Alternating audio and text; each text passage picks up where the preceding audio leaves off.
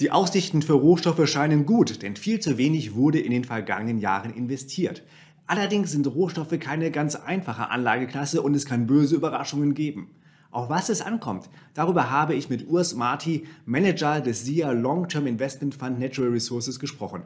Und ich muss sagen, so launig wie Urs Marti hat selten ein Gast bei mir erzählt. Und damit willkommen zu einem neuen Interview bei Reni will Rendite. Ich bin Clemens.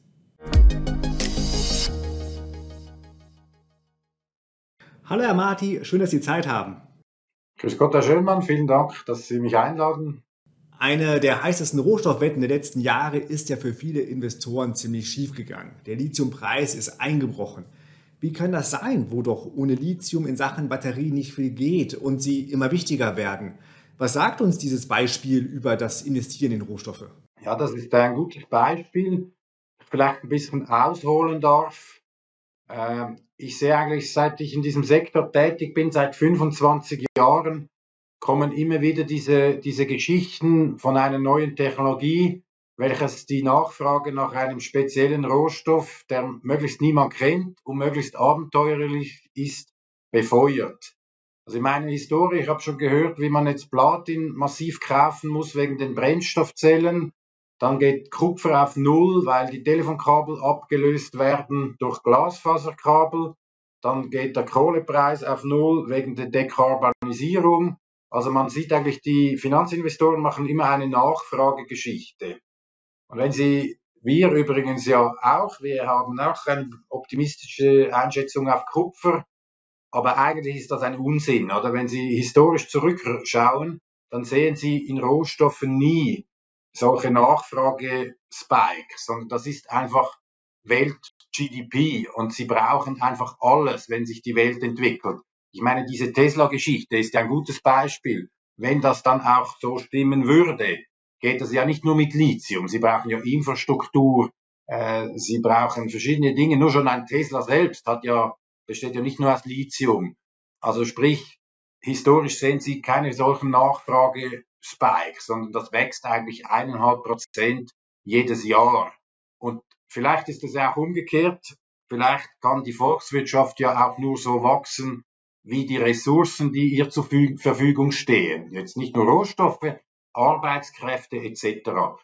Und wenn Sie dann sehen, an diesem Lithiumpreis, der sich versechsfacht hat und wieder durch sechs geteilt hat, was eigentlich passiert, nennt man das, glaube ich, in der Ökonomie ein typisches Beispiel für den Peitschenhiebeffekt. Das wurde, glaube ich, mal erfunden.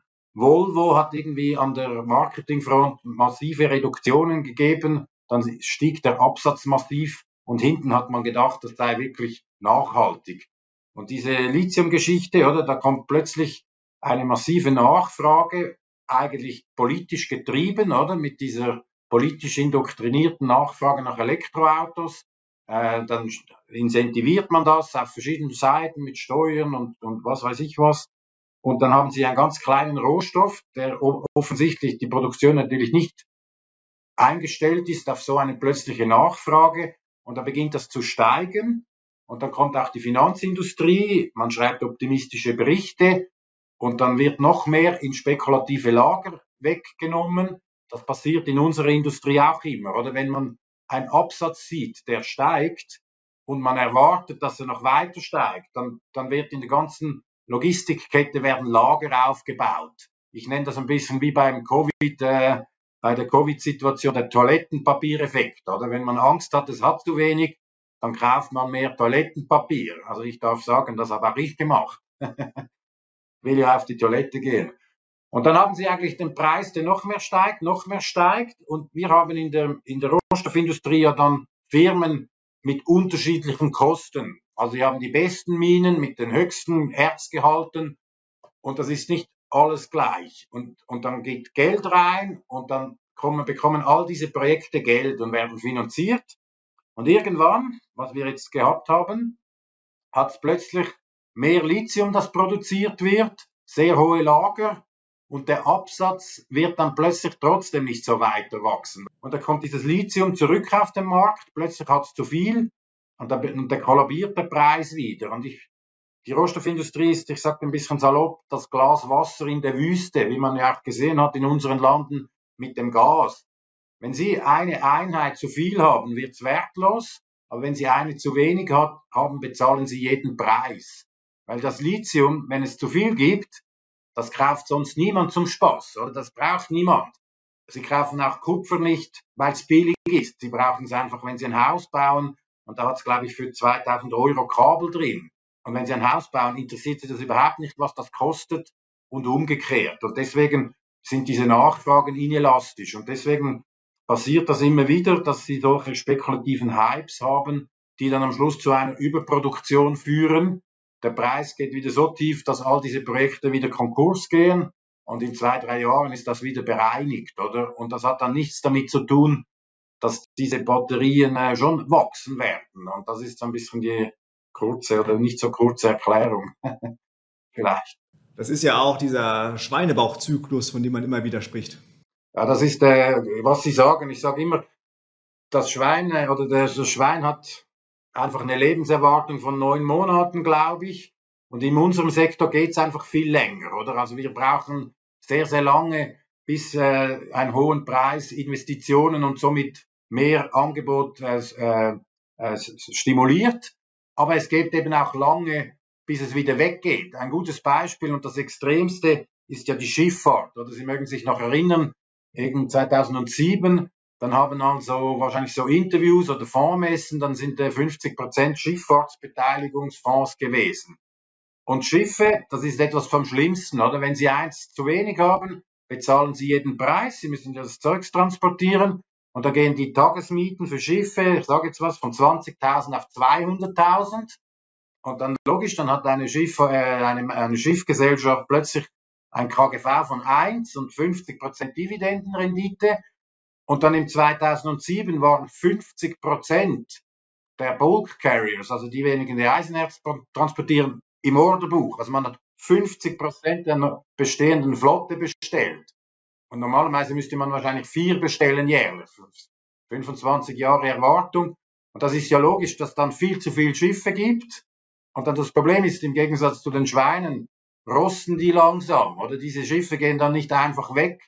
Und deswegen braucht es in unseren Sektoren eben viel, viel länger. Ich sage, wie Sie sagen, es ist eigentlich ein Schweinezyklus, einfach ein 10- oder 15-jähriger.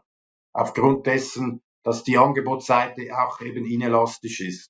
Und weil es eben lange dauert, bis so eine neue Mine erschlossen ist. Das ist ja jetzt auch immer wieder zu hören, dass in den vergangenen Jahren viel zu wenig investiert wurde, unter anderem wegen ESG. Denn da war ja alles böse, was mit Rohstoffen zu tun hat. Das ist äh, genauso wie Sie sagen. Ich sage, Lithium ist eines der wenigen Beispiele, wo eben viel zu viel investiert wurde.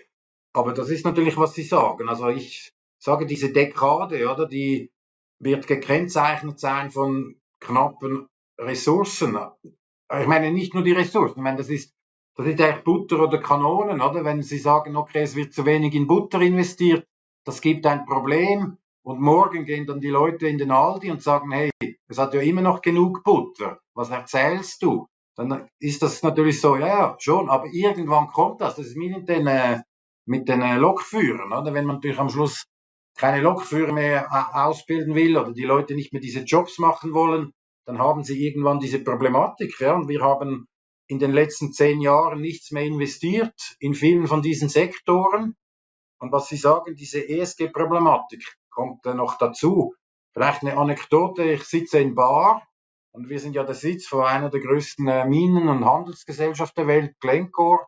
Und vor 20 Jahren hat mir mal der Chef gesagt, Urs, man macht das Geld in unserem Geschäft mit dem Preis und nicht mit dem Volumen weil das, der Preis ist eigentlich gratis, aber das Volumen ist ja verbunden mit äh, massiven Investitionen. Und wenn wir jetzt sagen, es ist inelastisch und wir haben 100 Gläser Wasser in der Wüste und 100 Leute, die eins brauchen, und sie nehmen ein Glas weg, dann steigt der Preis nicht ein Prozent, sondern geht ins über Unermessliche, oder? Das heißt, wenn Sie das Angebot knapp halten, dann haben Sie einen exponentiellen Effekt auf Ihrer Revenue-Seite, weil ein Prozent weniger Angebot wird massiv überkompensiert mit höheren Preisen, weil es inelastisch ist. Und äh, diese ESG-Problematik, das ist äh, ein bisschen, was ich schnell nachher noch sagen will wegen dem Tabak. Also das ist eigentlich das Beste, was es gibt für uns. Also natürlich als Fondsmanager nicht, weil niemand den Fonds kaufen darf, weil es böse ist, aber es führt dazu, dass man nicht investiert, obwohl wir Dinge finden mit 10, 20, 30 Prozent Dividendenrendite und ökonomisch würde man schon lange investieren und die Angebotsseite würde dann reagieren mit zehn Jahren. Aber das wird nicht gemacht, weil man ideologisch beschlossen hat, es darf nicht sein. Und das wird dazu führen, dass dieser Zyklus viel, viel extremer wird, als er sonst schon gewesen wäre. Das heißt, wir steuern auf eine Periode der Rohstoffknappheit zu, weil zu wenig investiert wurde in den letzten Jahren. Ja, das ist relativ einfach, oder? Unsere Industrie, also wie überall. Also am Schluss muss man investieren. Bei uns ist ja noch das Schlimme, oder? Putin nennt das die goldene Milliarde, oder man kann es auch die glückliche nennen, das ist vielleicht politisch korrekter. Aber wir haben etwa eine Milliarde Leute auf der Mensch, die 70 Prozent der Energie konsumieren, oder? Also es ist die westliche Welt, die oder so leben wie wir, die überhaupt einen hohen Ressourcenkonsum und somit auch Lebensstandard haben. 80 Prozent auf der Welt, die konsumieren noch gar nichts, oder? Und wenn Sie natürlich sehen, was ja passiert, jetzt diese Länder wollen auch einen höheren Lebensstandard, was in China passiert ist die letzten 20 Jahre, das geht jetzt weiter, also Indien ist größer als China und äh, Südostasien ohne China und Indien hat auch eine, über eine Milliarde Einwohner. Erstens, dieser Konsum wächst, aber zweitens, wir sind eigentlich eine sich erschöpfende Industrie. Also wir verlieren etwa drei bis vier Prozent der Produktion einfach natürlich, weil Minen entleeren sich. Das heißt, wir müssen schon stetig investieren, um überhaupt die Produktion stabil zu halten. Also wenn das vielleicht zur Anschauung oder im Öl drei vier Prozent Depletion, das bedeutet, Sie müssen eigentlich alle drei Jahre eine, eine Ölproduktion in der Größenordnung von Saudi-Arabien in Produktion bringen, nur um das Angebot stabil zu halten, ohne dass die anderen 80 Prozent der Welt vielleicht auch mal mehr Kunststoff wollen. Und wenn sie natürlich ihre Investitionen völlig runterfahren, also das ist natürlich ziemlich offensichtlich, was passiert. Ja, und äh, ich habe jetzt gerade mit, mit Freude, ich habe es gerade lustig gefunden. Äh, Vicky Holub hat am WEF geredet in, äh, in, äh, in Davos. Die ist die CEO von Occidental, dem größten Produzenten in den USA. Äh, Nasser von Saudi Aramco sagt dasselbe. Schelzin heißt er, glaube ich, von Rosneft dasselbe. Sagt, wir werden in ein riesiges Problem reinlaufen, weil wir einfach zu wenig investiert haben. Vicky Holub sagt, ab 2025 bekommen wir ein Crunch, oder? Und was das bedeutet, was man ja gesehen hat, auch in ihrem Land, oder? Wenn es zu wenig Gas hat im falschen Moment, oder? Das ist nicht lustig, oder? Und ich glaube, ja, das ist äh, das, was uns bevorsteht. Ja, wir haben einfach auf der Welt die Ressourcen völlig falsch alloziert in den letzten Jahren. Auch ideologisch, dank unseren Zentralbank, welche die Zinsen äh, manipulieren.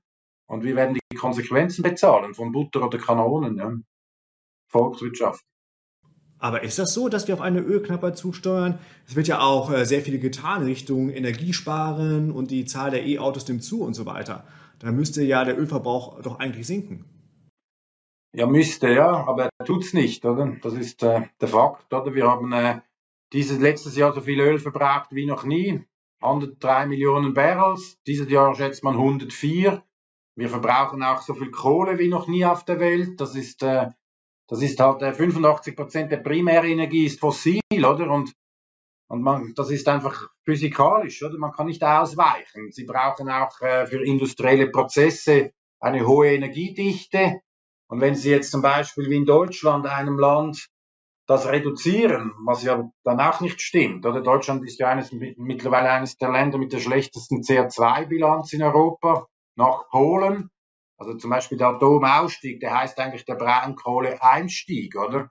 Teilweise hat man die Kohlekraftwerke wieder angeworfen oder man sagt, wir importieren es einfach von den Nachbarn, oder? Also diese Windproblematik, das ist ja das Problem, dass es keine Bandenergie liefert. Das heißt, der Strom kommt im falschen Moment zu völlig falschen Dimensionen.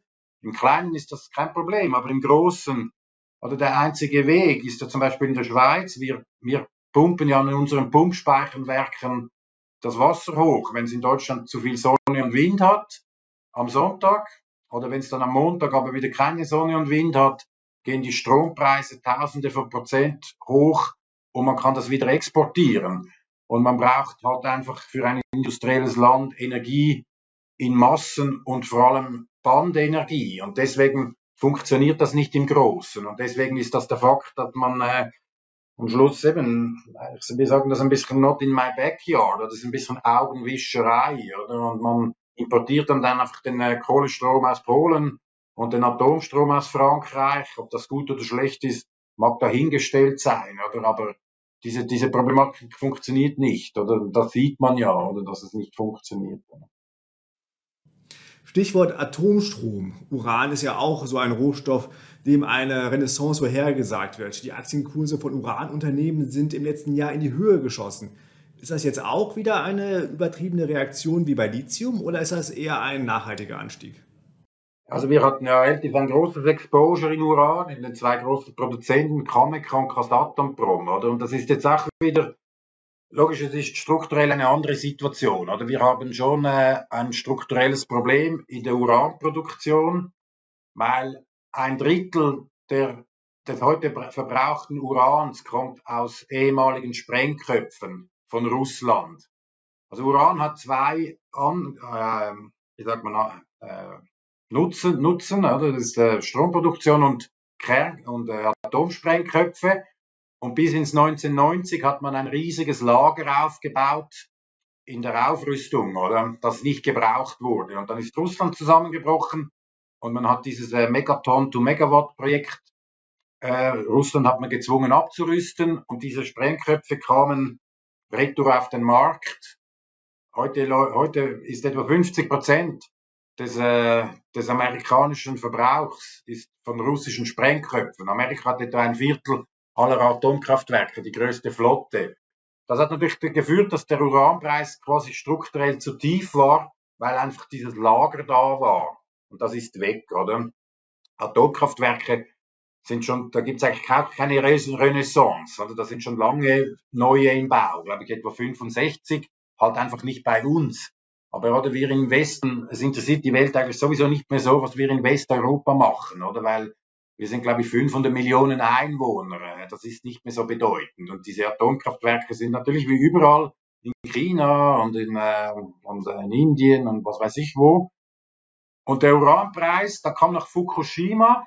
Fukushima, Uran ist ein Commodity, das auf sehr langen Kontrakten eigentlich gehandelt wird, normalerweise, weil sie ja genau wissen, was ihr Bedarf ist, oder? Und sie wollen auch hohe Lager haben, strukturell, weil das ja schon bedeutend ist, Sie können ja nicht einfach, wenn die Strom, nicht sagen, okay, wir haben kein Uran, jetzt müssen wir die Stromversorgung runterfahren. Und dann kam Fukushima.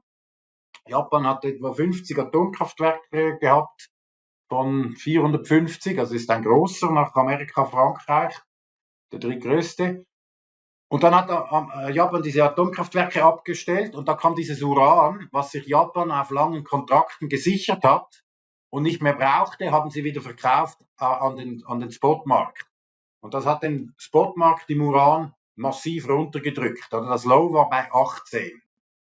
Und jetzt bei 18 und sagen wir Cameco, eine Firma, die, eine der größten, hat die beste Mine der Welt, MacArthur River, ich war sogar da mal drin, die produzieren 15% Erzgehalt, 150 Kilo pro Tonne Uran. Normalerweise ist das fast wie Gold, oder? der Gehalt. Die haben Produktionskosten von etwa geschätzt 27. Wenn jetzt der Uranpreis bei 18 ist, irgendwann sagt natürlich diese Firma, ja gut, also wir lassen das lieber im Boden, schließen die Mine, kaufen auch am Spotmarkt zu bei 18 und liefern unsere Kontrakte. Das ist wie wenn der Kartoffelbauer sagt, produzieren ist zu teuer, ich kaufe das Lager vom Nachbarn und bring's auf den Markt auf dem Dorfplatz. Und das ist logisch, dass der Uranpreis massiv anziehen muss. Und das hat er jetzt getan. Er ist von 18 auf 100.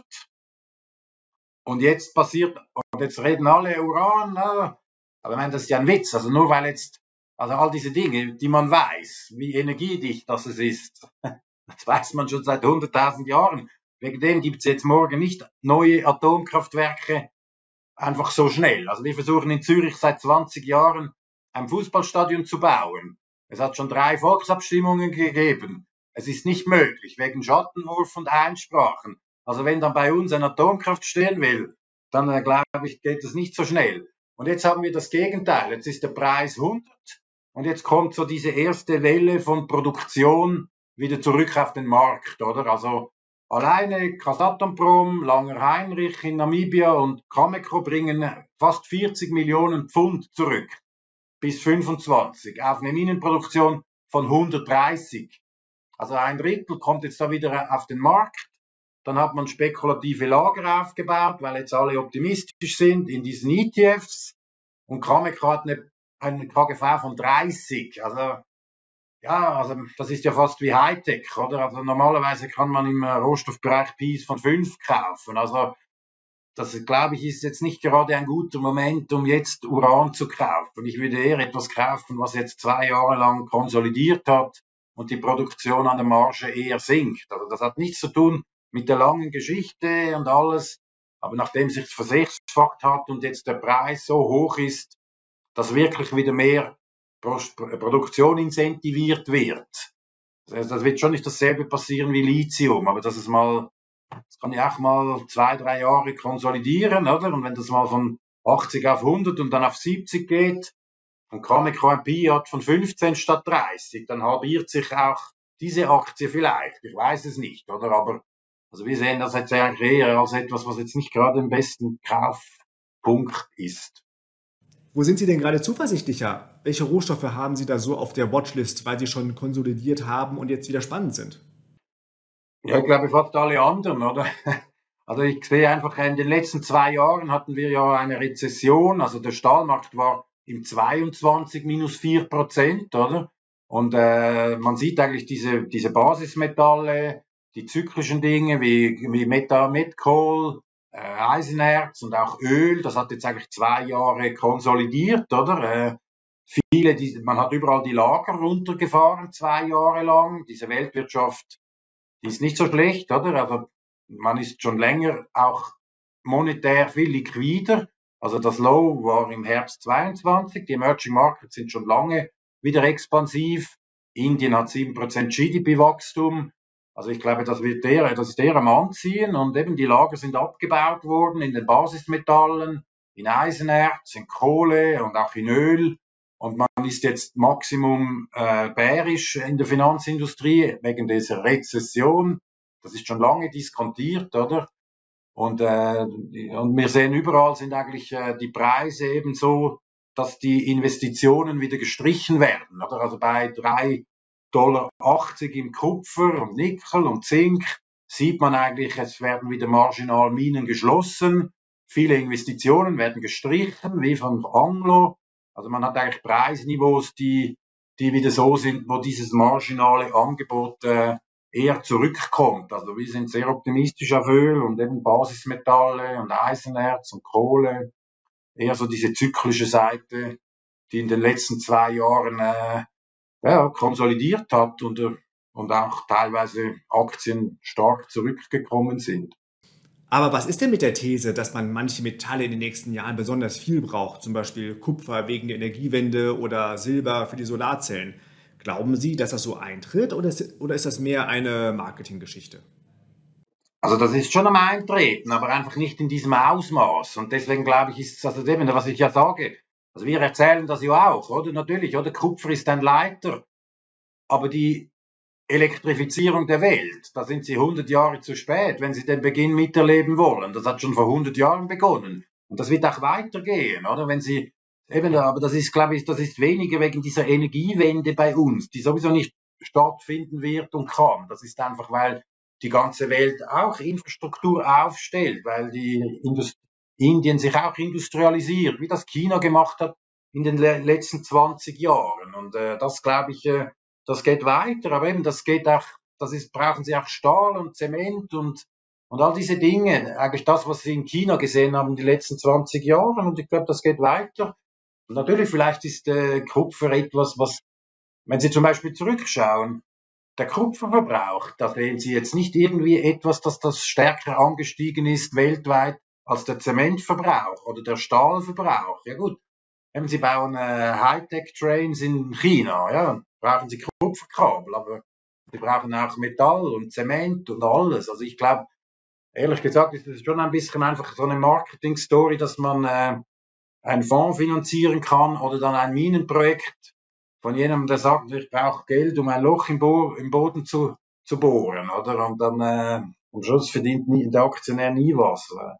Meine Silber, oder? Es gibt keine Silberminen auf der Welt. Das ist nicht existent. Das gibt es nicht, oder? Weil Silber kommt nie als primäres Metall vor. Silber ist ein Nebenprodukt von Zink, Blei in einer Verbindung, was man auf Deutsch Bleiglanz nennt, oder Elektrum, was mit Kupfer Gold ist.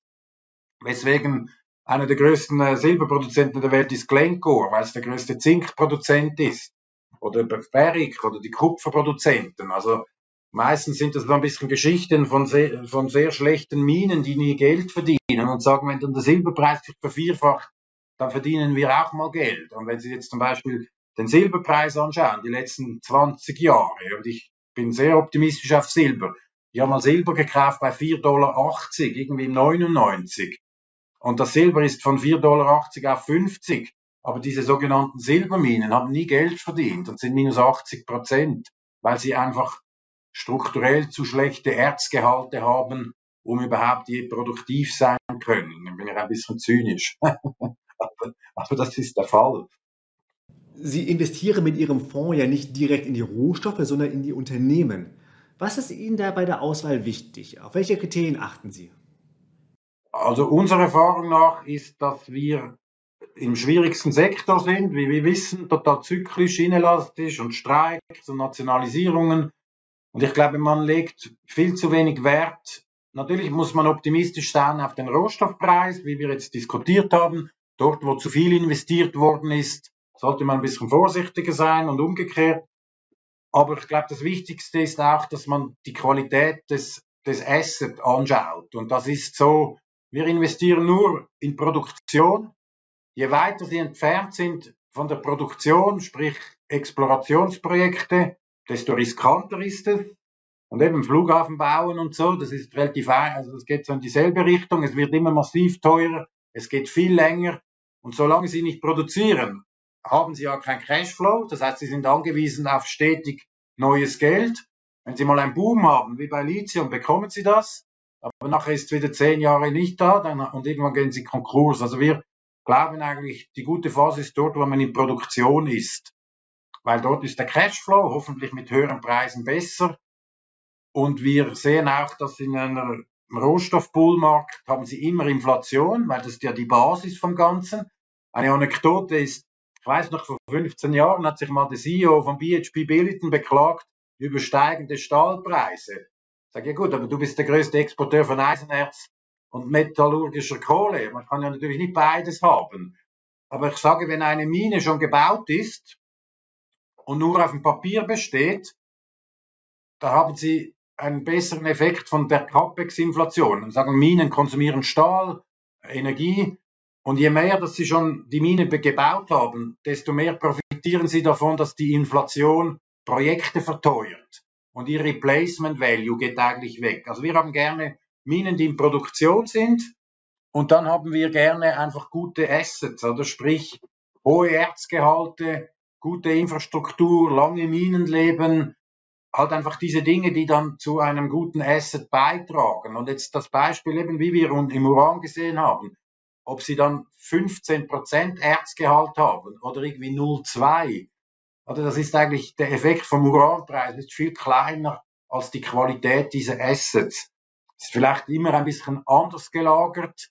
Das kann man mehr im Eisenerz ist es mehr die Logistik oder die, die Nähe zu China, weil einfach die Transportkosten so hoch sind. Äh, es kann mehr, äh, ich weiß auch nicht, sonstige Infrastruktur sein. Und viele von den Assets von den, Pro Projekt, äh, von den Produkten kommt oftmals von ganz wenigen Orten. Meine Lithium, 50 Prozent vom Lithium kommt von Australien, davon 70 Prozent von einer Mine, von Green Bushes, gehört den Chinesen und Albemarle. 30 Prozent vom ganzen Supply kommt aus einer Mine, oder? Von dem Platin Group Metal, das kommt von zwei Orten, von Norilsk und vom Bushwell Komplex, von drei Firmen. Zinkkonzentrat im großen Stil hat Teck und Glencore. Die große metallurgische Exporte kommen am Schluss von Glencore und Teck, jetzt dann bald äh, BHP.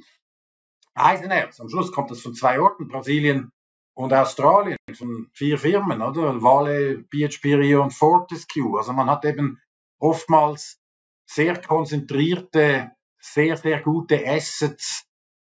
Kopf kommt 50 Prozent von Peru und Chile, oder? Und wir glauben eigentlich immer mehr, auch mit vielen Fehlern, die wir auch immer wieder machen, dass man sich viel mehr auf das konzentrieren sollte, als jetzt unbedingt, ob jetzt der Preis und so morgen ein bisschen mehr steigt, was dann sowieso niemand weiß. Also es geht darum, in die Marktführer zu investieren und nicht spekulativ in die zwei Besten. Ein Beispiel, wir sind jetzt gerade Nutrien am Anschauen, oder? Potashpreise sind sehr tief.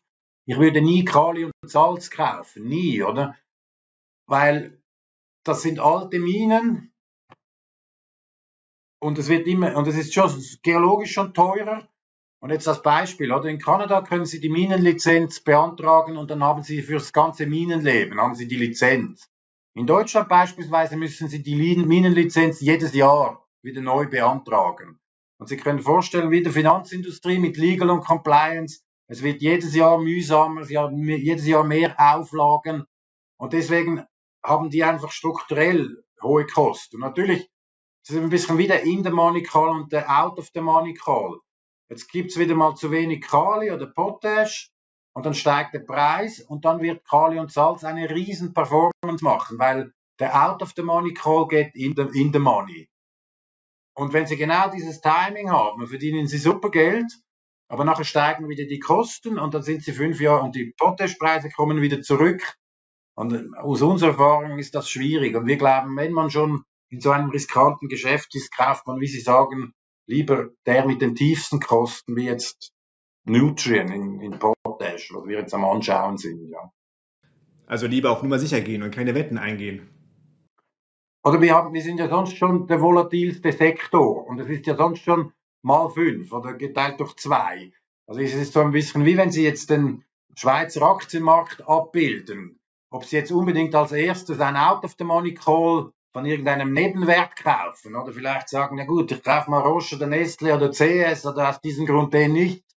Und das sehen wir ein bisschen, dass wenn man schon eine Anlage macht, dann sollte man zumindest mal eine Basisanlage machen in den guten Assets, wie das unser Fonds ist. Wenn man dann wirklich irgendwo glaubt, man sei jetzt total gut informiert oder überzeugt, dann kann man dann schon noch mit einem kleinen Teil auch noch eine Allokation in, so, in sowas machen. Aber das ist meiner Meinung nach schon nicht die Art, wie man eigentlich grundsätzlich mal diesen Sektor abbilden sollte. Sind Ihnen Pure Plays lieber oder eher breit aufgestellte Unternehmen, die viele Rohstoffe abdecken?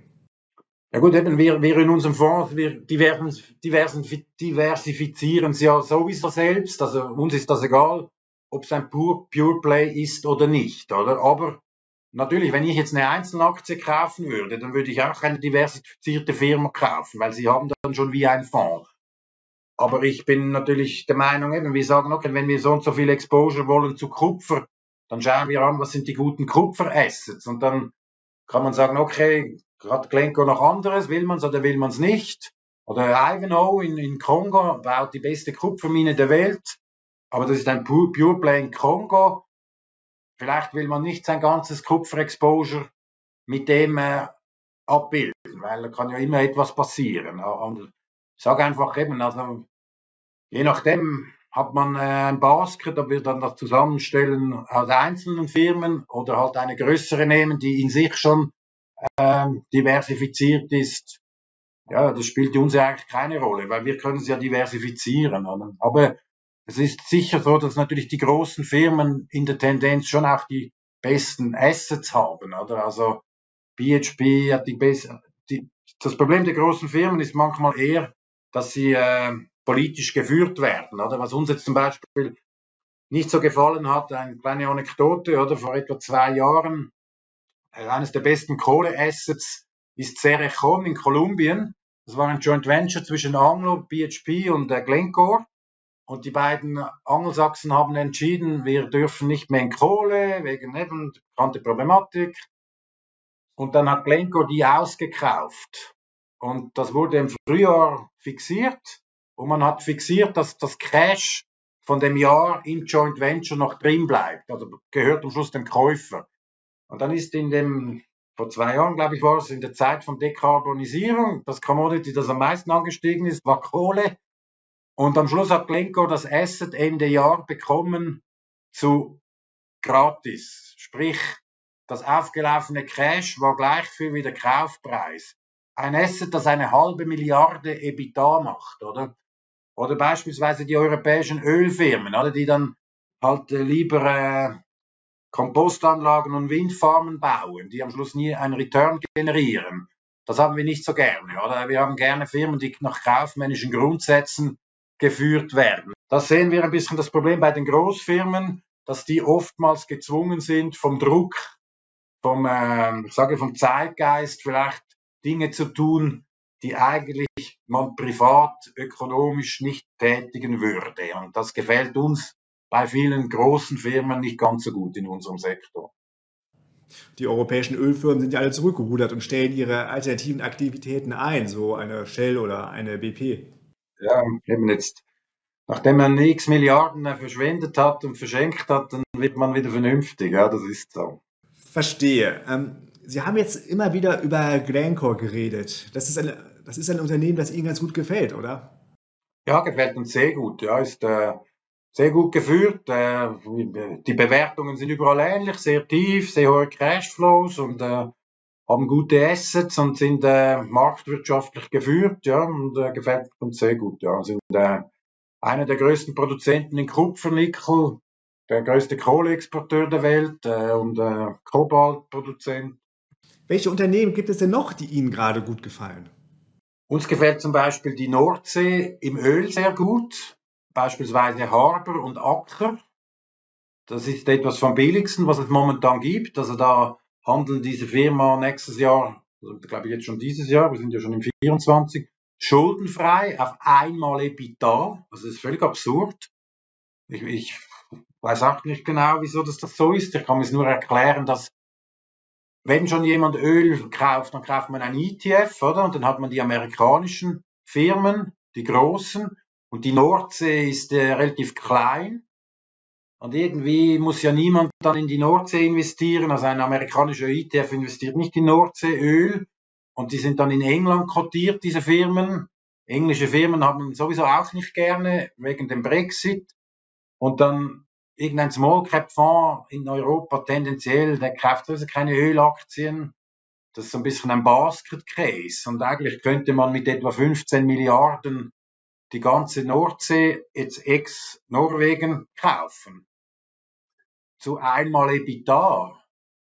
Aber natürlich die europäischen, für die, die, die haben sie auch gerade erst, die haben sie abgekauft von Shell und BP, oder? Die können sie jetzt nicht wieder zurückkaufen. Und es ist auch zu klein. Und jetzt Glencore hat, es gibt eine Firma, die heißt, äh, die heißt, äh, ja, den Namen vergessen, äh, ist relativ klein in der Nordsee. Die hat, hat viele Schulden, oder? Aber die ist ähnlich gelagert wie Acker und Harbour. Harbour in der Nordsee produziert jetzt dann, wenn sie Winterschall übernehmen von Deutschland, oder? Der eine Million Barrel, also Exxon macht zweieinhalb, also das ist nicht klein, oder? Aber das will niemand und eben die europäischen Ölfirmen, die haben sie erst gerade abgegeben. Und Glencore hat jetzt da an eine Firma, die hat äh, ein Schuldenproblem, eine Finanzierung gegeben von einer halben Milliarde und bekommt 15% Zins. Und wenn sie es nicht zurückbezahlen können, bekommen sie das Asset, oder? Also ich sehe einfach, die Firma hat jetzt auch das Kohlegeschäft von Tech gekauft. Zu, das macht ein Kaufpreis 9 Milliarden. Das macht dieses Jahr 4 Milliarden EBITDA. Schuldenfrei kommt das Asset, oder? Vorletztes Jahr hat es 6,5 gemacht, oder? Weil man einfach keine Kohle mehr will. Also ich sehe so ein bisschen eben, eine Firma wie Glencore sieht schon, wo es billig ist, oder? Und eben das Nordseeöl, das ist etwas vom billigsten, was es gibt. Uns gefallen natürlich sonst auch die, all die Ölfirmen, äh, Petrobras und, äh, und die amerikanischen und, und kanadischen und, äh, und äh, die Kupfergesellschaften, die ganz normalen, aber ja, das sind so. Sie hatten mir auch mal von Cenovus erzählt. Die machen Ölsande in Kanada und die haben einen Free Cashflow von 33 Milliarden in den nächsten Jahren. Wie kann denn das sein? Ja gut, also eben in Kanada. Kanada ist der viertgrößte Ölproduzent auf der Welt, nach den drei großen USA, äh, USA, Russland und äh, Saudi. Und Kanada macht etwa 4 Millionen Barrels und der große Teil davon sind drei Firmen, Sancor, Cenovus und und CNQ. Die sind alle etwa knapp eine Million Barrels, kommt größtenteils aus Ölsand, was eine, eine spezielle Art der Produktion ist, ist eigentlich ein Minenbetrieb. Und die Firmen sind schon ewig in Produktion. Oder Sancor hat, glaube ich, in den 70er Jahren begonnen, Ölsand zu produzieren. Und Cenovus, das ist äh, die alte Ölproduktion von einer Firma, die hieß Engana. Das war die größte Energiefirma in Kanada, die hat sich dann aufgesplittet in Gas. Und Cenovus hat jetzt Husky übernommen. Also und natürlich, oder, die haben Kosten, ich weiß gar nicht, auf dem Kost um die 20 und äh, wir sind bei 80 im Brent oder was weiß ich was. Und äh, ja, also die Firmen haben natürlich riesige Gewinne und die haben die Schulden reduziert und, äh, und machen in den nächsten vier, fünf Jahren gleich viel Free Cashflow wie die Marktkapitalisierung. Ja. Das, aber das ist äh, eigentlich der ganze Sektor so, oder? Das ist, äh, meine Petrobras hat vorletztes Jahr 50 Prozent Dividenden ausbezahlt, oder? So. Chevron kauft ja ein Viertel der ganzen Aktien zurück, oder? Also, unser Sektor handelt auf vier, fünfmal Cashflow, EBITDA und die Schulden sind jetzt weg, oder? Und, äh, logisch, wenn der Ölpreis bei 30 ist, dann verdient man nichts mehr, oder? Das ist ein netter Money, aber wenn es bei 120 ist, dann wird es noch mehr. Ja, also aber unsere Firmen, denen geht es sehr gut mit den aktuellen Preisen, ja, das ist so. Das heißt, da sehen Sie jetzt überall sehr gute Chancen. Das, deswegen jetzt, und da kommt natürlich die Frage, sagen Sie gut, also wenn Sie schon wie Chevron ein Viertel der Aktien zurückkauft, oder? Und die Dividenden sind auch schon 10, 15 Prozent, also noch mehr können Sie ja nicht machen, weil da nehmen Sie sich ja selbst von der Börse. Und es kommt jetzt natürlich diese Akquisitionswelle, das ist ja logisch, oder? Wenn, wenn Sie dann irgendwie den Nachbar haben, der ja auch schuldenfrei mit fünfmal EBITDA ist, also dass die dann lieber das kaufen, anstatt dass sie ein Ölprojekt irgendwie in der Arktik äh, beginnen, das dann 50 Jahre geht. Das ist ja logisch, oder? Und deswegen bekommen sie jetzt diese Übernahmen, oder? Chevron kauft Hess, äh, Chesapeake ist jetzt im Merger, Exxon hat Pioneer, wir haben das ja alles im Fonds und so. Im Minenbereich dasselbe, oder? Sie können ja, bekommen sie ja gar nichts, oder? Da, da gibt's ja gar nicht viel, was sie noch kaufen können. Und äh, deswegen, irgendwo muss das Geld ja hin. Alles kann ja nicht vom CEO geklaut werden. Ja, wir sind da optimistisch, ja, dass man da gute Cashflows und Dividenden weiterbekommt. Ja. Herr Marti, vielen Dank. Vielen Dank, Herr Schömann. Das war also mein Gespräch mit Urs Marti. Wenn ihr mehr zu seinem Fonds wissen wollt, ich habe ihn euch in der Description verlinkt.